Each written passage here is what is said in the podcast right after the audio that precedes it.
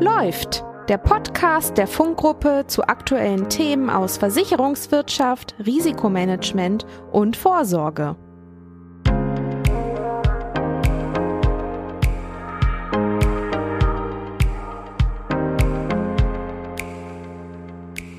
Herzlich willkommen zur ersten Folge 2023 von Läuft, unserem Funk-Podcast. Ich bin Larissa Thom und arbeite in der Unternehmenskommunikation von Funk und in unserer ersten Folge dieses Jahres soll es bei uns um das Thema Speziallösungen gehen. Denn wir sind zwar ein Industrieversicherungsmakler, aber wir bieten eben nicht nur Versicherungs- und Risikomanagement für die Industrie an oder die Immobilienwirtschaft, sondern wir versichern auch Sonderrisiken. Und da werden dann auch Branchen versichert, die Ihnen als unseren Hörenden vielleicht gar nicht so direkt in den Sinn kommen, wenn es um Versicherung geht. Und äh, man könnte auch sagen, dass wir dabei heute einen besonderen Fokus auf den Kulturbereich legen möchten. Denn ich möchte heute zum einen über die Kunstversicherung sprechen und zum anderen auch über die Veranstaltungsversicherung. Und zwar mit unseren zwei Funkexpertinnen Birte Abraham und Angelika Seebohm. Hallo ihr beiden. Hallo Larissa. Hallo. Schön, dass ihr da seid. Genau, ich mache wie immer mal eine kurze Vorstellung von euch beiden. Ich starte mal mit dir, Birte. Du verantwortest hier bei Funk seit 2015 den Bereich Funk Fine Arts, eine der eher exotischen Fachabteilungen hier bei uns. Du hast Kunstgeschichte studiert, warst lange im Kunsthandel tätig und hast auch bei einem Spezialversicherer gearbeitet. Und als Kunsthistorikerin verbindest du hier bei Funk jetzt den Bereich Versicherung mit deiner Fachexpertise. Dann einmal zu dir, Angelika. Du bist seit 2007 bei Funk, warst aber davor schon mal bei uns und mit 34 Jahren sogar die zweite weibliche Prokuristin bei Funk. Sehr cool. Jetzt bist du 63 Jahre alt, leitest den Bereich Funk Affinity, den du auch mit aufgebaut hast und der sich eben unter anderem um die Veranstaltungsbranche kümmert. Deswegen bist du heute hier. Du hast eine internationale Versicherungsausbildung absolviert in England und den USA und beruflich bist du passend dazu vorrangig im internationalen Bereich in der Großkundenbetreuung und in der Akquisition tätig gewesen. Genau, sehr gut. Dann wollen wir jetzt auch direkt mit dir hier in unsere fachlichen Fragen reinstarten, Angelika. Ähm, bevor wir tiefer in das Thema Veranstaltung einsteigen, müssen wir aber noch eine wichtige Frage klären. Und zwar arbeitest du hier bei Funk ja im Bereich Funk Affinity. Was bedeutet das denn genau? Ja, Larissa, das ist ganz toll, dass du diese Frage stellst, denn wir werden immer wieder gefragt, was Funk Affinity ist. Es geht da um Zielgruppen, die ein und dasselbe Interesse haben. Man kann als Beispiel im B2C-Business anführen, zum Beispiel Kunden, die ein Schließfach bei einer Bank haben und den zusätzlichen Bedarf, der nicht über die Bank abgesichert werden kann, dann über uns absichern kann. Oder ein anderes Beispiel ist eine Ferienhausversicherung, die wir über ein Portal anbieten. Das sind Ferienhausbesitzer oder Wohnungsbesitzer, die eben ihr oder ihren Hausrat versichern wollen. Also immer das gleiche Interesse haben. Im B2B-Bereich haben wir auch äh, Versicherungsmöglichkeiten. Das heißt zum Beispiel, wenn eine Firma sehr viele Endgeräte hat und die Mitarbeiter dort mit unterwegs sind, dann bieten wir eine Versicherungslösung an, um die Geräte halt zu versichern. Aber wir bieten auch eine zusätzliche Assistenzleistung an. Das heißt, es gibt einen Hol- und Bring-Service. Mein Handy ist kaputt, ich rufe an, Handy ist kaputt, bitte abholen. Und zwei Tage später ist das Handy zurück. Das sind so die Affinity-Produkte, die wir anbieten. Aber wir bieten mittlerweile auch sehr viele Sonderlösungen an, wie Wetterversicherung, Veranstaltungsversicherung, Filmversicherung, Garantieversicherung. Also wir haben einen bunten Blumenstrauß, den wir unseren Kunden zur Verfügung stellen können. Ja, sehr gut. Dann, genau, wollen wir jetzt eben auch in das Thema Veranstaltungen ein bisschen äh, tiefer einsteigen, wie ich ja auch in der Einleitung schon gesagt hatte. Wer schon einmal selbst ein großes Event geplant hat, das gilt wahrscheinlich auch für unsere Hörenden da draußen, äh, zum Beispiel eine Hochzeit oder ähnliches, der weiß wahrscheinlich, da gibt es einiges zu beachten. Und gleichzeitig kann eben auch viel schiefgehen. Trotzdem würde ich jetzt denken, dass die meisten von uns jetzt im privaten Bereich nicht unbedingt eine Versicherung für eine Veranstaltung abschließen. Wie sieht das denn bei Unternehmen aus? Wer braucht eine Veranstaltungsversicherung und warum? Da kann man eigentlich sagen, alle unsere Kunden brauchen eine Veranstaltungsversicherung, beziehungsweise sollten sich wenigstens mal mit dem Thema beschäftigt haben, ob sie diese Risiken versichern möchten. Jede Firma hat interne und externe Veranstaltungen, geht auf Messen, lädt Kunden ein, hat Incentive-Reisen etc. Und insofern sollte man immer mal überlegen, was passiert, wenn einen Tag vorher die Veranstaltung verschoben werden muss oder schlimmstens Fall ganz ausfällt und ins Wasser fällt zum Beispiel, weil es regnet in Strömen und die die Open-Air-Veranstaltung kann nicht stattfinden. Was passiert dann? Hohe Summen sind meistens budgetiert, das ist natürlich anders als bei einer Privatfeier. Und man muss einfach überlegen, welche Summen möchte ich dort absichern und welche kann ich vielleicht noch verkraften oder fallen nicht so ins Gewicht. Also insofern, jeder sollte wenigstens einmal überlegen, kann es mir passieren, dass die Veranstaltung ausfällt und was für Summen sind dann möglicherweise dort im Spiel, die nicht ersetzt werden. Mhm, klingt jetzt erstmal sehr logisch. Was sind denn die Hauptrisiken, die eine gute Veranstaltungsversicherung abdecken sollte? Ja, Funk bietet ein ganzheitliches Risikoversicherungskonzept an, das sich zusammensetzt einmal aus der Haftpflichtversicherung und der Veranstaltungsausfallversicherung. Im Haftpflichtversicherungsbereich ist es so, dass man natürlich das Risiko in seiner normalen Betriebshaftpflichtversicherung als Nebenrisiko mitversichert hat. Aber man muss immer überlegen, wenn ich ein Produktionsunternehmen bin, dann ist diese Police speziell auf meinen Produktionsbetrieb ausgestellt. Und wir empfehlen dann immer den zusätzlichen Abschluss einer Veranstaltung Haftpflichtversicherung, weil man dort ganz spezielle Risiken versichern kann, die sich eben auch auf die Veranstaltung bezieht. Und im Schadenfall muss man immer überlegen, ob man die Betriebshaftpflichtpolice wirklich mit einem Schadenfall aus dem Veranstaltungsbereich dann entsprechend belasten will. Die Veranstaltungsausfallversicherung setzt sich aus drei Bausteinen zusammen. Ganz kurz zusammengefasst, das ist der Baustein A, das ist erstmal die Basisdeckung, die immer abgeschlossen werden muss. Dann haben wir den Baustein B, da geht es um die Personenausfallversicherung und den Baustein C, das ist eine Versicherung, die die Wetterrisiken abdeckt und die damit verbundenen Ausfälle. Alles klar, danke schon mal für diesen ersten Überblick. Was sind denn jetzt passend zu den Infos, die du uns gerade schon gegeben hast, klassische Schadenfälle, mit denen ihr oft konfrontiert werdet im Bereich Veranstaltung? Ja, also beim Baustein A ganz klar der Brandschaden. Was passiert? Ich habe eine Lokalität angemietet für 2000 Leute und die Stätte brennt einfach ab. Dann muss ich ja ganz schnell sehen, zwei Tage vorher, wo bekomme ich Ersatz. Oder aber der Strom fällt aus oder die Wasserversorgung fällt aus. Dann kann die Veranstaltung an diesem Ort wahrscheinlich nicht stattfinden, weil alles ist mit Licht- und Tontechnik mittlerweile oder auch mit Elektroniksachen verkabelt und man muss dann nach neuen äh, Städten suchen und das geht eben nicht so schnell. Das heißt, man muss wenig wenigstens verschieben, dann entstehen Mehrkosten, die werden darüber versichert. Nicht so schöne Risiken sind natürlich das Thema Pietät. Was passiert, wenn kurz davor zum Beispiel in einem Kindergarten etwas passiert ist oder ein Arbeitsunfall eingetreten ist und man will den nächsten Tag eigentlich eine 100-Jahresfeier machen? Das machen sie nicht. Insofern, das ist ein Thema, was wir immer wieder ansprechen, sagen, überlegt euch, was passiert, wenn so etwas passiert. Aber wir haben natürlich auch Androhungen von Terrorakten oder Attentate, die eintreten und auch sowas. Da muss man überlegen, wollen wir die Veranstaltung äh, stattfinden lassen oder aus Pietätsgründen dann doch lieber absagen. Dann kommen wir zum Personenausfallrisiko. Das ist der Baustein B. Äh, da geht es erstmal vorrangig um den Ausfall von Künstlern. Daher kommt es eigentlich auch. Aber mittlerweile versichern wir natürlich auch Key Speaker. Das heißt, der Professor für Herzchirurgie, der eigentlich der Hauptsprecher im Kongress ist, kann nicht kommen, weil das Flugzeug nicht gestartet ist oder weil er erkrankt ist. Dann kann dieser Kongress nicht stattfinden, weil der Professor eben nicht da ist, um da seine entsprechenden äh, Speeches zu machen. Oder aber auch, wenn in der Unternehmensführung etwas passiert, dann möchte man die Veranstaltung nicht stattfinden lassen. Und insofern äh, können wir dafür auch Versicherungsschutz bieten. Letztes Risiko ist das Wetterrisiko, was wir anbieten. Gerade so, wenn Feuerwerke abgebrannt werden müssen, dann dürfen nur ganz niedrige Windstärken da sein. Das heißt also, wenn Sie eine Feuerwerkssymphonie haben und es äh, stürmt, dann müssen Sie die Veranstaltung absagen. Das Schlimmste ist dann noch, das Feuerwerk muss abgebrannt werden, nicht an demselben Tag, aber spätestens die nächsten Tage, weil Sie es nicht wieder einpacken dürfen und sagen, machen wir im nächsten Jahr. Also da entstehen schon mal Kosten alleine nur für das Feuerwerk, was irgendwann mal abgebrannt werden muss. Das sind eigentlich so die drei Bausteine, die wir dem Kunden immer anbieten und dann gemeinsam mit ihm besprechen, was dann notwendig ist. Spannend. Also das mit dem Feuerwerk zum Beispiel habe ich noch nie gehört, dass man das nicht wieder einpacken darf. Finde ich schon mal sehr, sehr interessant.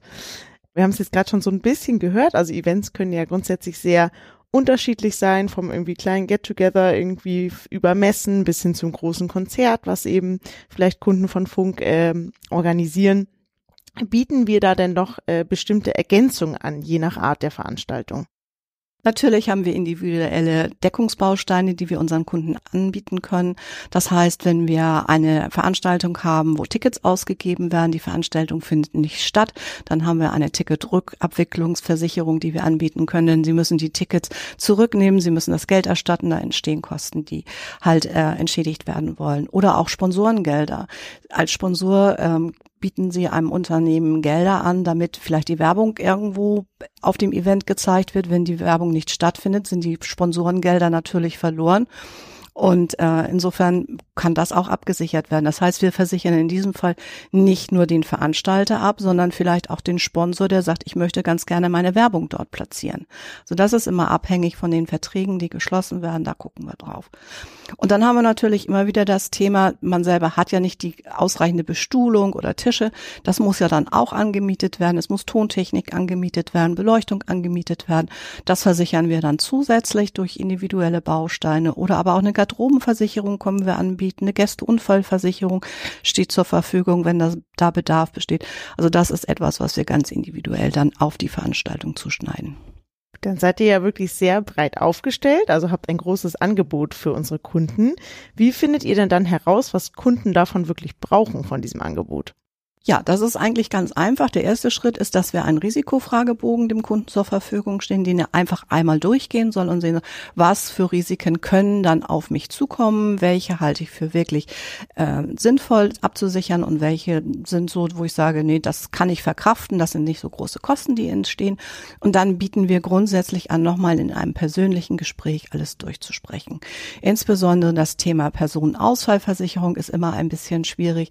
Wer soll in der Unternehmen Unternehmensführung versichert werden? Macht es überhaupt Sinn? Findet die Veranstaltung wirklich statt, wenn einer von den Aufsichtsräten nicht dabei sein wird oder sagt, das sind so Sachen, wo wir individuell wirklich mit dem Kunden besprechen, welche Risiken abgesichert werden sollten oder nicht. Alles klar. Danke schon mal für diesen Überblick. Während der Corona-Pandemie ist die Veranstaltungsversicherung ja plötzlich sehr stark ins Rampenlicht gerückt, weil eben so viele Events ausgefallen sind. Wie ist denn da jetzt gerade der Stand? Ja, der Stand ist immer noch so, dass wir die Corona-Risiken nicht versichern können. Wir hatten sie in den Rahmenverträgen, die bestanden, hatten wir noch eine ganze Zeit äh, Corona mitversichert. Da haben die Versicherer dann auch sehr geblutet und sind natürlich jetzt sehr, sehr vorsichtig geworden. Wir beobachten den Markt aber und ich persönlich gehe mal davon aus, dass zuerst der englische Markt sich wieder ein bisschen öffnen wird und dieses Risiko wieder absichern wird. Und dann werden wir unsere Kunden natürlich auch sofort darüber informieren. Alles klar, das klingt doch gut, leicht positiv, sagen wir es mal so.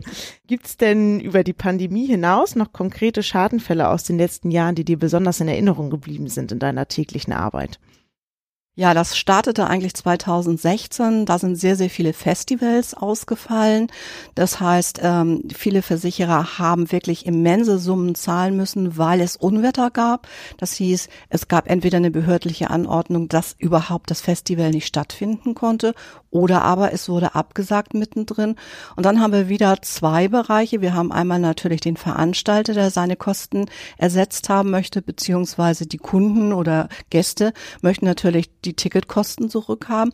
Aber wir haben natürlich auch die Getränkelieferanten, die dort stehen und Umsatzeinbußen haben in dem Moment, wo das Festival abgesagt wird. Und da haben wir dann wiederum zwei Parteien, die wir glücklich machen können mit einer Veranstaltungsausfallversicherung. Was mir auch noch besonders ähm, ins Auge gefallen ist, ist äh, die Berliner Feuerwerkssymphonie. Da haben wir zweimal einen Ausfall gehabt, weil eben auch Gewitter aufgezogen sind und Unwetter sich ankündigen. Und da war der Kunde wirklich glücklich, dass wir diese Ticketrückabwicklungsversicherung hatten und die Kunden dann entsprechende Ticketspreise äh, zurückerstattet bekommen haben. Äh, aber wir haben auch Sportveranstaltungen gehabt, die nachgeholt werden mussten, weil zum Beispiel Bombenfunde waren. Das haben wir oft in Berlin und Hamburg. Äh, freitags kennt jeder. 18 Uhr plötzlich sagen sie, wir machen jetzt hier die ganzen Straßen zu, weil eine Fliegerbombe gehoben werden muss. Und wir haben es gerade erst vor, ich glaube, zwei, drei Wochen gehabt. Da ist dann eine Veranstaltung abgesagt worden in Hamburg, weil die Zufahrtswege gesperrt waren. Das sind so interessante Schadenfälle, die mir in der letzten Zeit so untergekommen sind. Ja, man merkt also, es, es kann wirklich viel passieren und, und es lohnt sich dann auch, die Versicherung entsprechend abzuschließen. Bei den Festivals war ich übrigens auch betroffen. Ich war nämlich 2016 war ich äh, bei Rock am Ring und ich ja. glaube, da wurde genau die Hälfte abgesagt. Immerhin waren wir nicht auf dem Hurricane. Ich glaube, das ist noch mehr ja, untergegangen. Ja. Aber gut, also deswegen habe ich sogar live mitbekommen. gut zu wissen, dass ihr dann da im Hintergrund äh, auch unterstützt habt. Dann nutzen wir doch jetzt mal dieses universelle Thema ähm, Corona-Pandemie, was wir ja gerade jetzt auch kurz angesprochen hatten, um mal von den Veranstaltungen in den Kunstbereich zu wechseln. Birte, da bist du ja heute unsere Expertin. Gab es denn hier in der Corona-Zeit auch besondere Herausforderungen?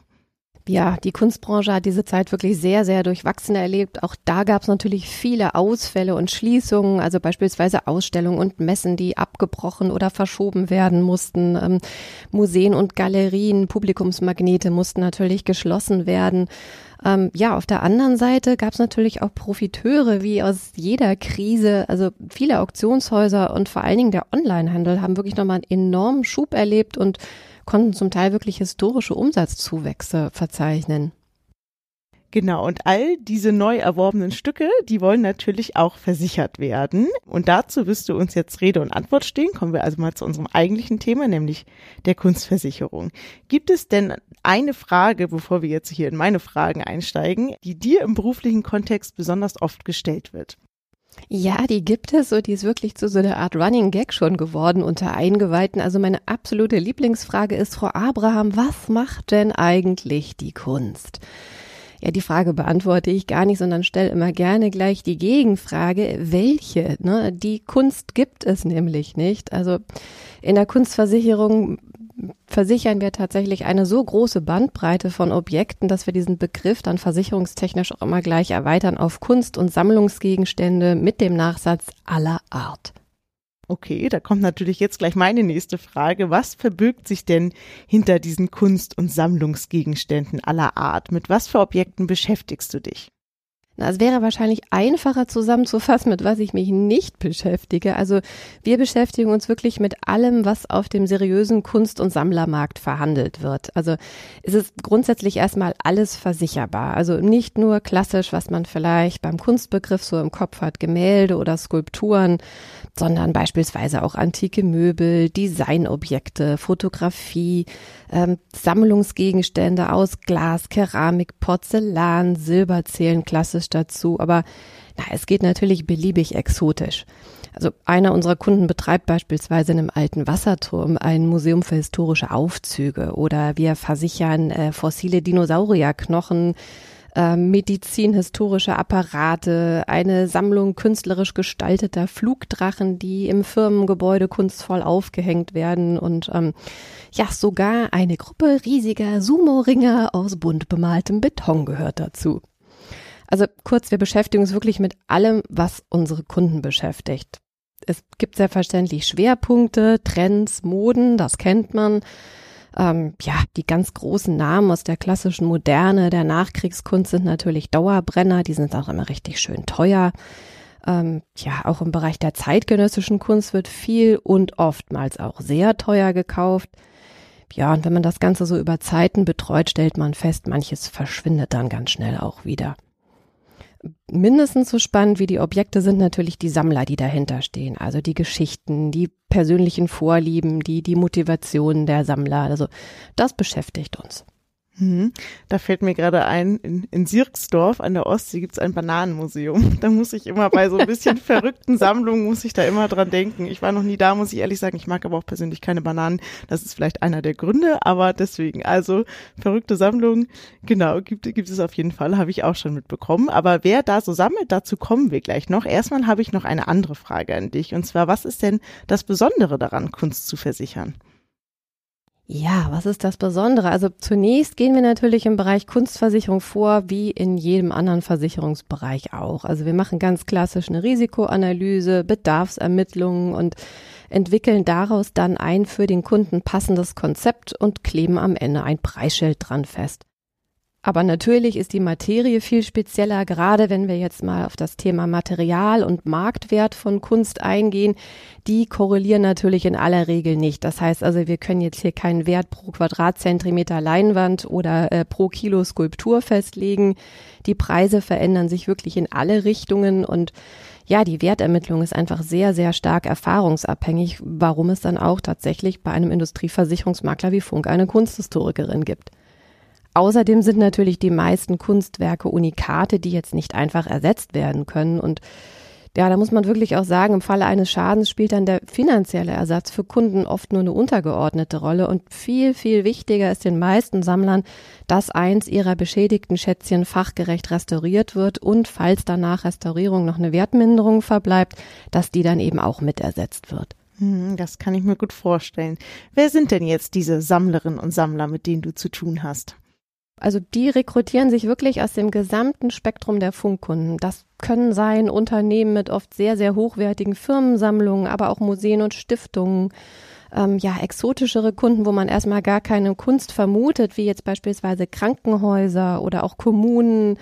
Ähm, ja, und auch viele andere öffentliche Einrichtungen, die einfach für sich den Mehrwert von Kunst erkannt haben und zum Beispiel Ausstellungen veranstalten.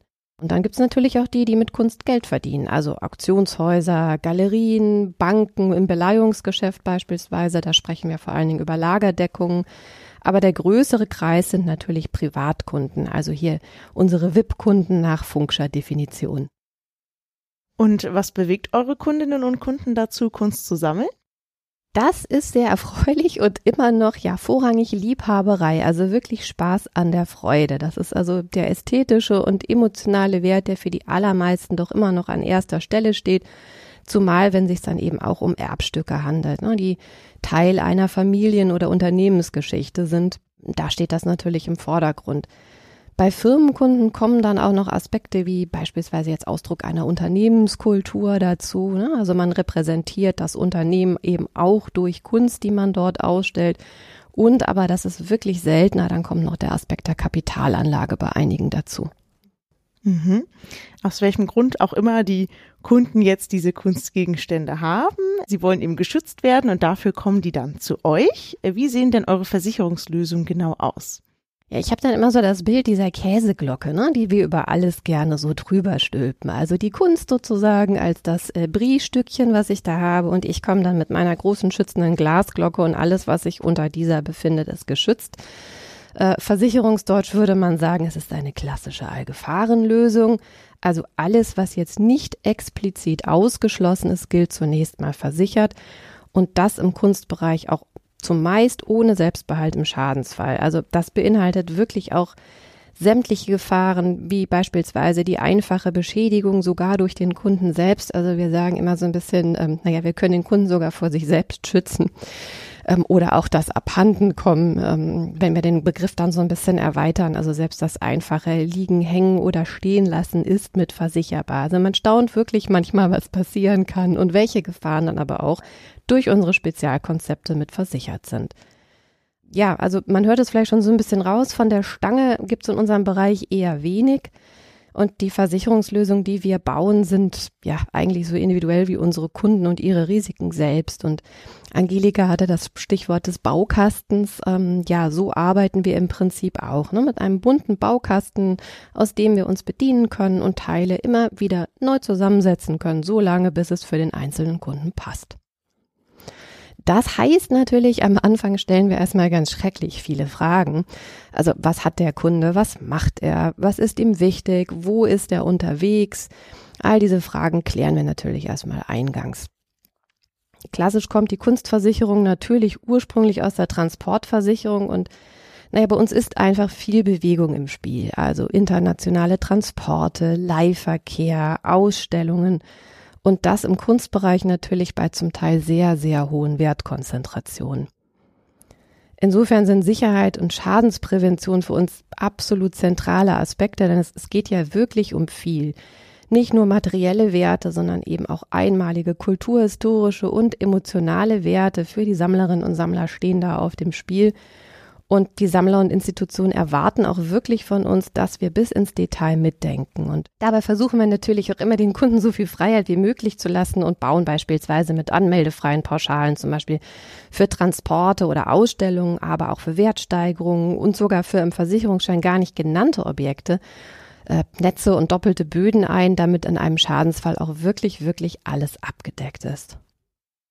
Sehr gut. Jetzt haben wir ja schon relativ viel erfahren, worauf du so achten musst ähm, bei den Versicherungslösungen. Nimm uns aber gern noch mal ein bisschen tiefer mit in deinen Arbeitsalltag. Welche Risiken müssen denn im Bereich Kunst besonders beachtet werden und welche Schadenfälle passieren am häufigsten?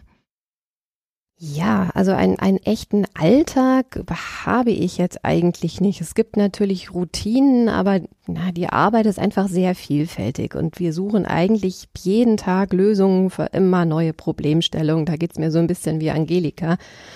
Ach, was kann das sein? Also wie müssen Transportkisten für fossile Dinosaurierknochen aussehen? Oder wie muss das 20 Millionen Euro Gemälde auf dem Weg nach New York gesichert sein? Und ähm, ja, das geht weiter mit welchen aktuellen Versicherungswert hat beispielsweise ein Objekt, das seit 30 Jahren in Familienbesitz ist, wofür es gar keine Ankaufbelege mehr gibt. Oder wir haben einen Schadensfall, es ist restauriert worden, das Kunstwerk, es verbleibt eine Wertminderung. Ja, wie hoch ist die jetzt einzustufen? Wie berechne ich die? Oder kann die Kunstsammlung des Kunden auch im neuen Ferienhaus auf Mallorca mitversichert werden? Oder was hatten wir zuletzt?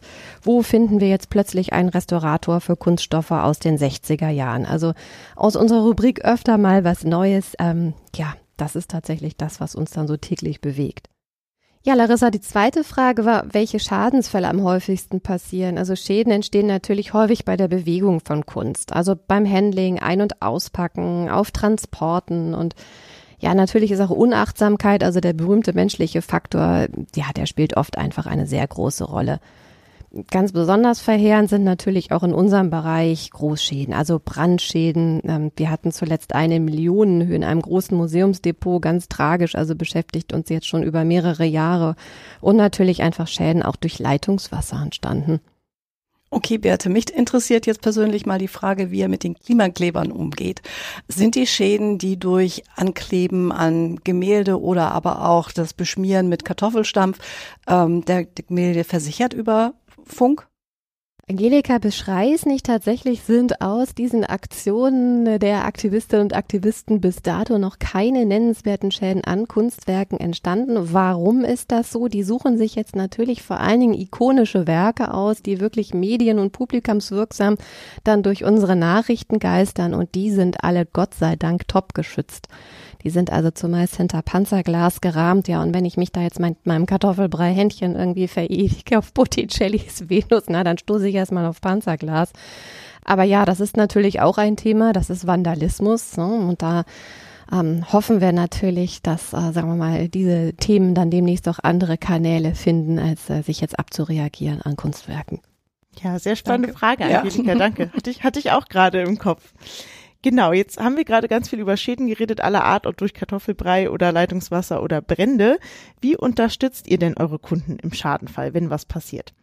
Naja, vor allem, indem wir gar nicht erst auf den Schadensfall warten, äh, sondern versuchen, das Risiko im Vorfeld zu minimieren. Das ist ja eben auch als, als Risk Consultant unser Job.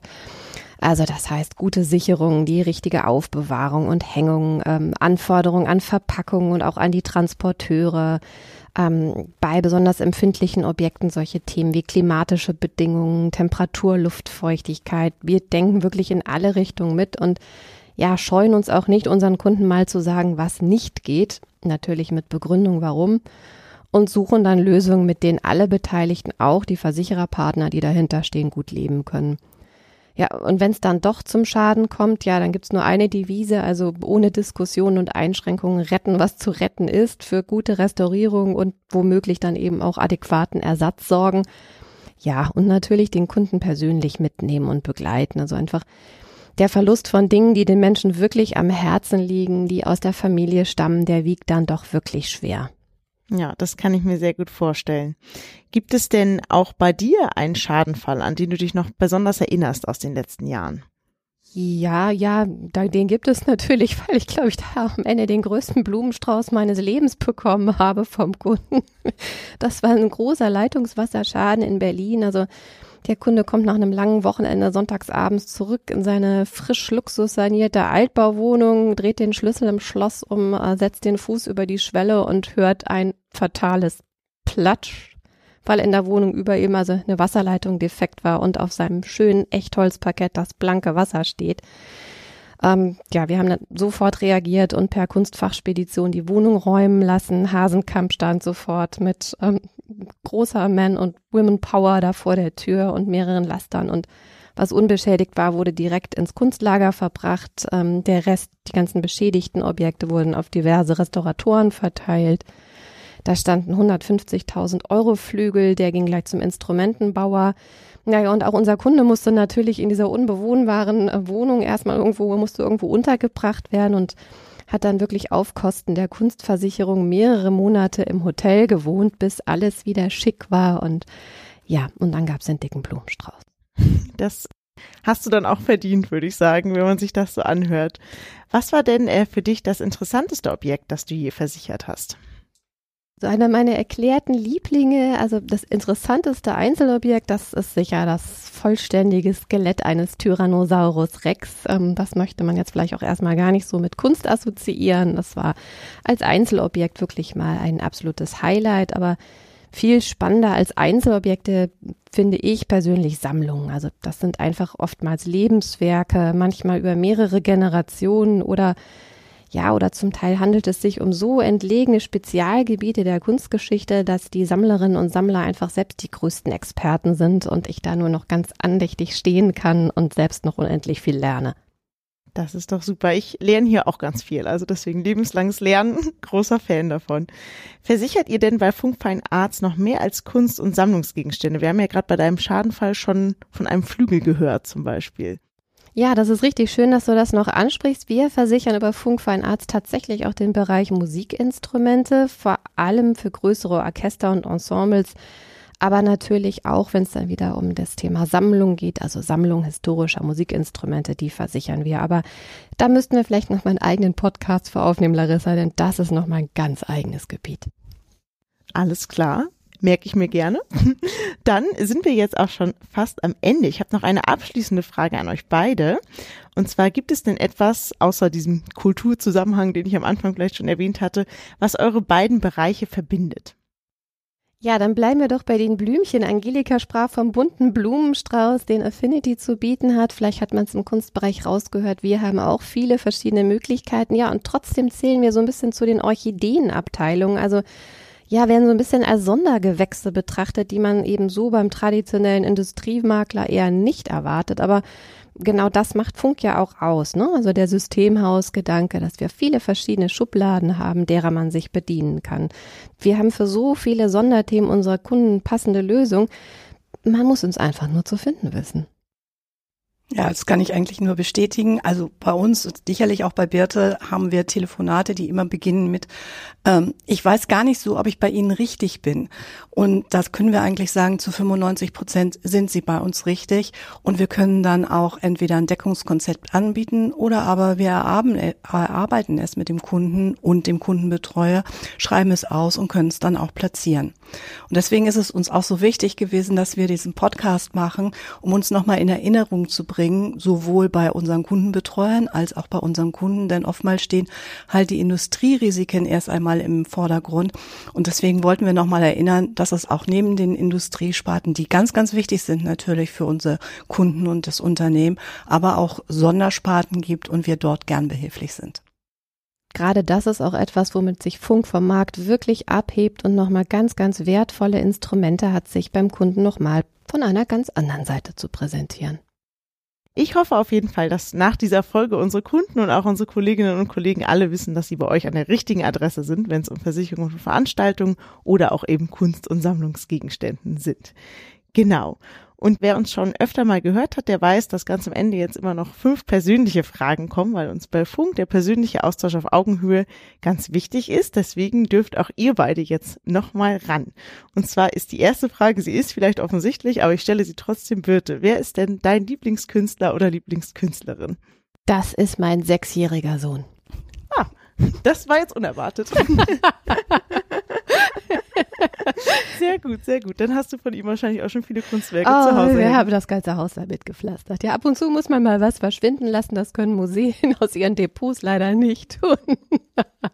Das ist auch ein großes Problem. Ähm, Aber bei uns zu Hause geht das ganz unkompliziert. Alles klar. Und äh, welchen Film könntest du dir immer wieder angucken, Angelika? Hast du da einen?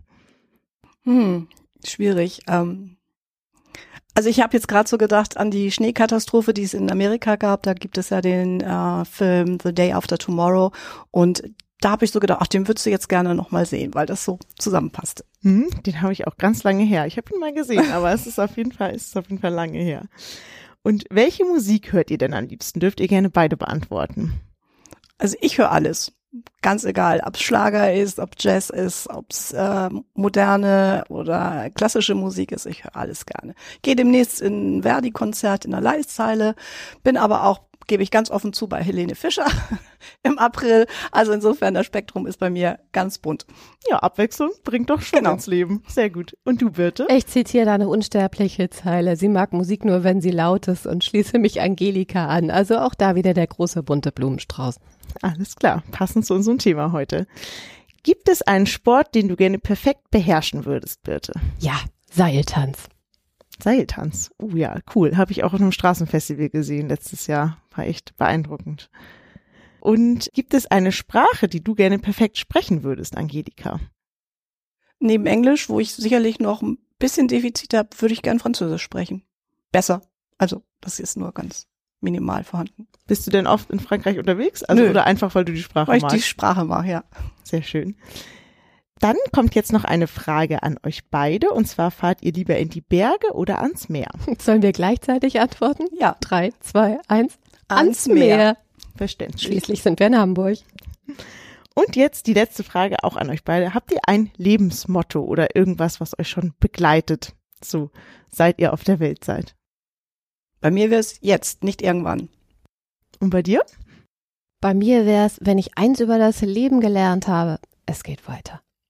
Das ist doch beides sehr gut, sehr viel Schwung für unsere erste äh, Folge dieses Jahres, finde ich sehr passend. Dann sind wir jetzt auch wirklich am Ende angelangt. Ich danke euch beiden ganz herzlich, Birte und Angelika, dass ihr hier dabei wart heute. Und natürlich auch vielen Dank an unsere Zuhörenden da draußen, dass sie uns immer noch begleiten hierbei läuft. Und ich sage einfach mal, bis zum nächsten Mal. Das war läuft der Podcast von Funk zu aktuellen Themen aus Versicherungswirtschaft, Risikomanagement und Vorsorge. Vielen Dank fürs Zuhören. Wenn Sie Fragen, Anmerkungen oder Themenwünsche haben, dann schreiben Sie gern eine Mail an podcast.funk-gruppe.de.